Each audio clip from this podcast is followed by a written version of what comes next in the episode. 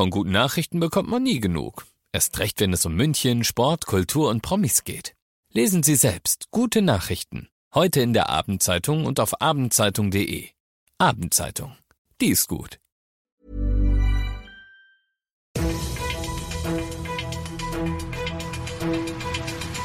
95 5 Charivari, das München Briefing, Münchens erster Nachrichtenpodcast.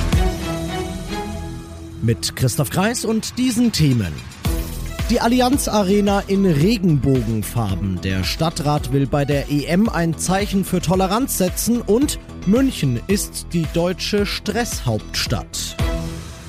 Schön, dass ihr bei dieser neuen Ausgabe wieder reinhört in diesem Nachrichtenpodcast. Da erzähle ich euch ja jeden Tag innerhalb von fünf Minuten alles, was in München heute wichtig war. Gibt's dann jederzeit und überall zum Anhören, wo es Podcasts gibt oder immer um 17 und 18 Uhr im Radio. Tausende hatten in Ungarn gegen das Gesetz demonstriert, es kam trotzdem. Die Regierung von Viktor Orban hat die Rechte der LGBTIQ-Community im Land massiv eingeschränkt.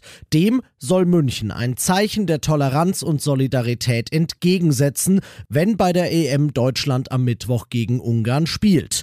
Die Allianz Arena, so fordert es die FDP im Stadtrat, soll dann in den Regenbogenfarben leuchten, wie sie es schon früher beispielsweise am Christopher Street Day getan hat. Eine gemeinsame Erklärung der Stadtratsparteien wird wohl folgen. Neben der FDP sind nämlich auch die SPD, die Grünen und die Linken schon mit im Boot. Mehr als eine Empfehlung allerdings kann der Stadtrat nicht aussprechen. Handhabe hat er keine. Die hat nur die UEFA als Veranstalter des Turniers. Die UEFA, die ja auch schon Kampagnen etwa gegen Rassismus oder für Gleichberechtigung gestartet hat. Die UEFA, die sich aber auch überlegen wird, ob sie die Macht des Sports nutzt und damit Viktor Orban ärgert oder eben nicht. Ganz vorne Reykjavik, ganz hinten Mumbai und München irgendwo jenseits von Gut und Böse im Mittelfeld. Das ist das Ergebnis einer neuen Studie, deren Ziel es war, herauszufinden, in welchen internationalen Großstädten das Leben eigentlich am stressigsten ist.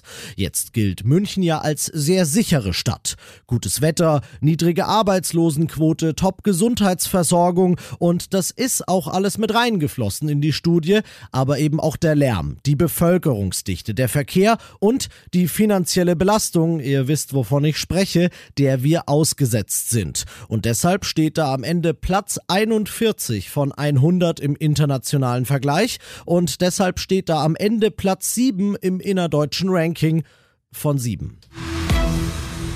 Ihr seid mittendrin im München-Briefing und nach den München-Themen schauen wir jetzt noch auf das Wichtigste, was heute in Deutschland und der Welt passiert ist.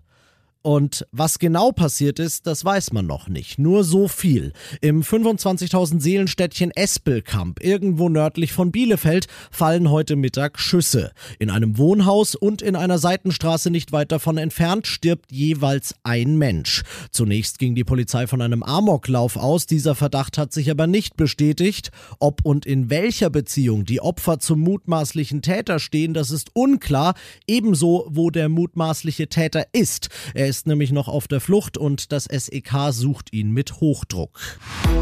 Der deutsche Impfstoffkandidat von CureVac in Tübingen hat heute einen saftigen Rückschlag hinnehmen müssen. 47 Prozent, das sagt eine Zwischenstudie, beträgt die Wirksamkeit nämlich gerade mal. Das liege an den Mutationen, der Wert könne noch steigen, sagt das Unternehmen.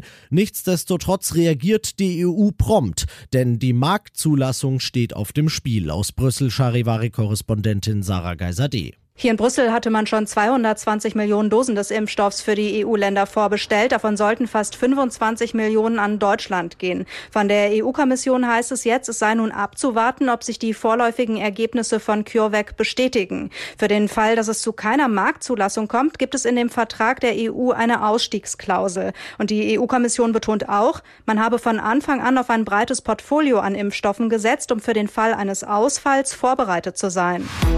Und das noch zum Schluss. Der Deutsche Wetterdienst hat eine offizielle Hitzewarnung für München rausgegeben. Die gilt bis morgen um 19 Uhr und mich wundert's nicht. Ich war heute in der Mittagspause 20 Minuten vielleicht in der Sonne gesessen und seitdem fühle ich mich irgendwie breiig im Kopf. Die Hitze ist wirklich ungewohnt, denn so heiß wie jetzt in den letzten Tagen und in den kommenden Tagen hatten wir es einfach dieses Jahr noch nicht und sie macht einen fertig. Deshalb der gute Tipp des Deutschen Wetterdienstes und natürlich auch meiner Wenigkeit an euch, solange jetzt diese Hitzewarnung gilt, überanstrengt euch wirklich nicht, lasst fünfmal gerade sein und wenn ihr unbedingt Sport machen müsst, dann macht's früh, denn ich ich will nicht, dass irgendeiner von euch einen Hitzschlag kriegt. Ich bin Christoph Kreis, macht euch einen schönen Feierabend. 95 5 Charivari, das München Briefing. Diesen Podcast jetzt abonnieren bei Spotify, iTunes, Alexa und charivari.de. Für das tägliche München Update zum Feierabend. Ohne Stress, jeden Tag auf euer Handy.